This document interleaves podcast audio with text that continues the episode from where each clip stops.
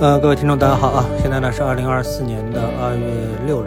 其实我知道呢，现在投资者其实不是特别希望啊，这个市场开盘最好呢直接呢进入春节嘛，因为直接进入春节的话呢，那就把时间啊，把这个呃事情的解决的一些路径啊，就留给了我们的有关部门啊，比如证监会，那么能够趁着整个的一个春节的长假，好好想一想啊，这个市场应该出一些什么样的举措，能够来。啊，拯救这个市场啊！我们来看海外呢，就是美国市场啊，就是很多人呢对这个美国啊不感冒啊，这个觉得美国这个不对，那个也不对。那么其实呢，我们说这股票啊，它就是美国发明的啊，应该说股票市场就是美国发明的。那我们复制了一个股票市场，然后我们又不想学呃美国股市，那么我觉得这事儿呢，总是在逻辑上啊有一些违背常识啊。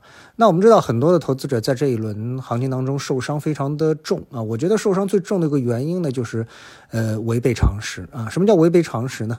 那我想呢，如果说你一直是收听我的节目的话啊，这么长时间积累下来收听我们节目的话呢，那我想呢，你应该呢能够对什么是常识，什么是非常识呢，能够有一个比较清晰的一个认识吧。那其他不说，我们想这个在过去已经是很长时间之前了吧？那我一直提醒投资者呢，我说，呃，这个市场呢有一些啊，比如说啊，我们对创业板的判断，对吧？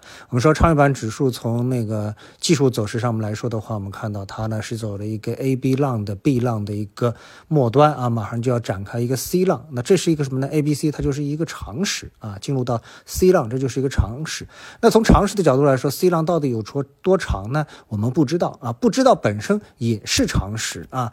那就在前两天的时候呢，呃，昨天这个周五的时候啊，周五的时候，那我跟一个群里面的一个股票的一个朋友就是说，呃，他呢还是。啊，尽管大家也说不出什么太多理由呢，我说你现在啊，就是说继续买呃美股的 ETF，风险肯定比你继续持有 A 股要低啊。然后呢，他反问了我四个问题啊，这什么问题呢？呃，你能保证美股的 AI 能够继续走强吗？你能保证美股现在的估值不会因为意外而发生变化吗？对吧？那其实所有的问题你听上去似乎非常有的道理，但是回过头来说，那你能保证 A 股现在是底吗？对吧？啊，我觉得那就是说，从常识的角度来说呢，你这些问题呢，你其实自己都能给自己一个回答。而你如果强硬的说这些回答你自己想不出的话，那我觉得，呃，当你对常识没有一个基本的判断的话，我觉得股票市场实际上应该说明显并不适合你啊。那我们看到这个市场啊，现在啊，到处都在抓空头。啊，特别是恶意做空者啊。那么从常识的角度，我们从 A 股市场啊常识的角度来说，那我想问你，你做了十几年的 A 股市场之后，你知道 A 股市场真正的空头是谁吗？对吧？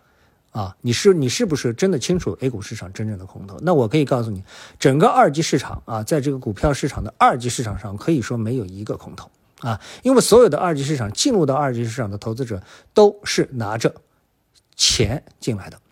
啊，所以他们是天然的多头，啊，如果说哪一天他们拿了钱，然后去抛股票的话，那也是先买后卖啊。他们曾经做过多头，然后呢，现在判断说，哎，股票市场要跌了，所以呢，他们抛股票了啊，对吧？所以呢，二级市场是可以说没有空头。当然，你也可以说二级市场上有些人，你看上来他直接就是做空指数，对吧？但是做空指数本身它也不是空头，为什么？因为它做空之后，它最终还是要买回来的，它要平仓的啊，它不可能一辈子把这个空头就持有下去了。那么。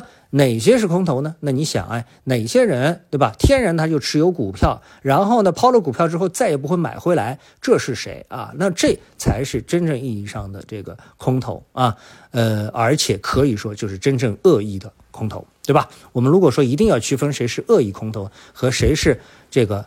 呃，非恶意的空头也好啊，多头也好啊，把他们把他们对立起来的话，那我想你应该清楚谁才是真正的恶意的空头，对吧？所以呢，从这样的一些问题，如果说你一个静下心来啊，你一个一个去想的话，那你就会发现啊，在我们的这个市场上有一些常识性的东西，你首先得搞明白，对吧？当这些常识性的东西搞明白之后啊，那么你才能够去说，哎，判断目前市场涨还是一个跌，对吧？好，那。我们说，哎，有一个常识性东西，我们一直以前一直说，现在经常不说的东西是什么？就是股市是经济的晴雨表啊，那好，那你说这个目前的股市的晴雨表是不是成立啊？那今天我又跟另外的一个圈子里面呢，我跟他们举个例子，我说，你看啊，我们把港股拿进来比较一下，那港股在二零一五年五幺七八行情的时候呢，那港股呢和 A 股啊一起跌啊，跌得很惨，也也一起跌，那也差不多的从三万点啊一直跌到了一万九千点，跌到了三分之一，对吧？那 A 股我们就说了，那么它也是跌得很惨，对吧？A 股也跌得很惨。好，然后那你肯定。印象当中不存在说，呃，我们的 A 股从跌下去之后，重新在五幺七八之后创新高，有吗？没有，对吧？没有好，但是呢，我们去看这个港股的话呢，那我们就会发现呢，哎，港股呢，它在跌到了一万九千之后呢，重新的最高呢涨到了三万四千点左右啊，也就是说它是创新高的，比前面的三千三万点啊，它是创新高的，对吧？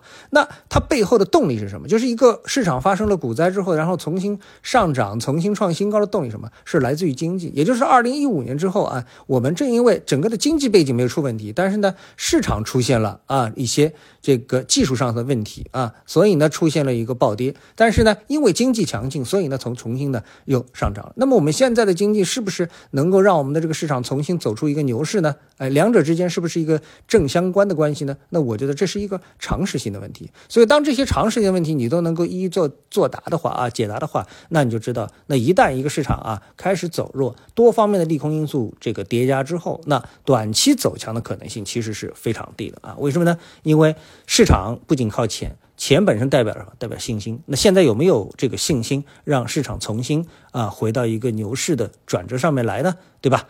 啊，我觉得这个呢，其实是一个大大的问号。但这背后是什么？背后其实都是常识啊。好，那今天呢，我就跟大家聊一聊啊，这样的一些这个呃对市场的一些看法啊。好，谢谢各位，我们下次节目时间再见。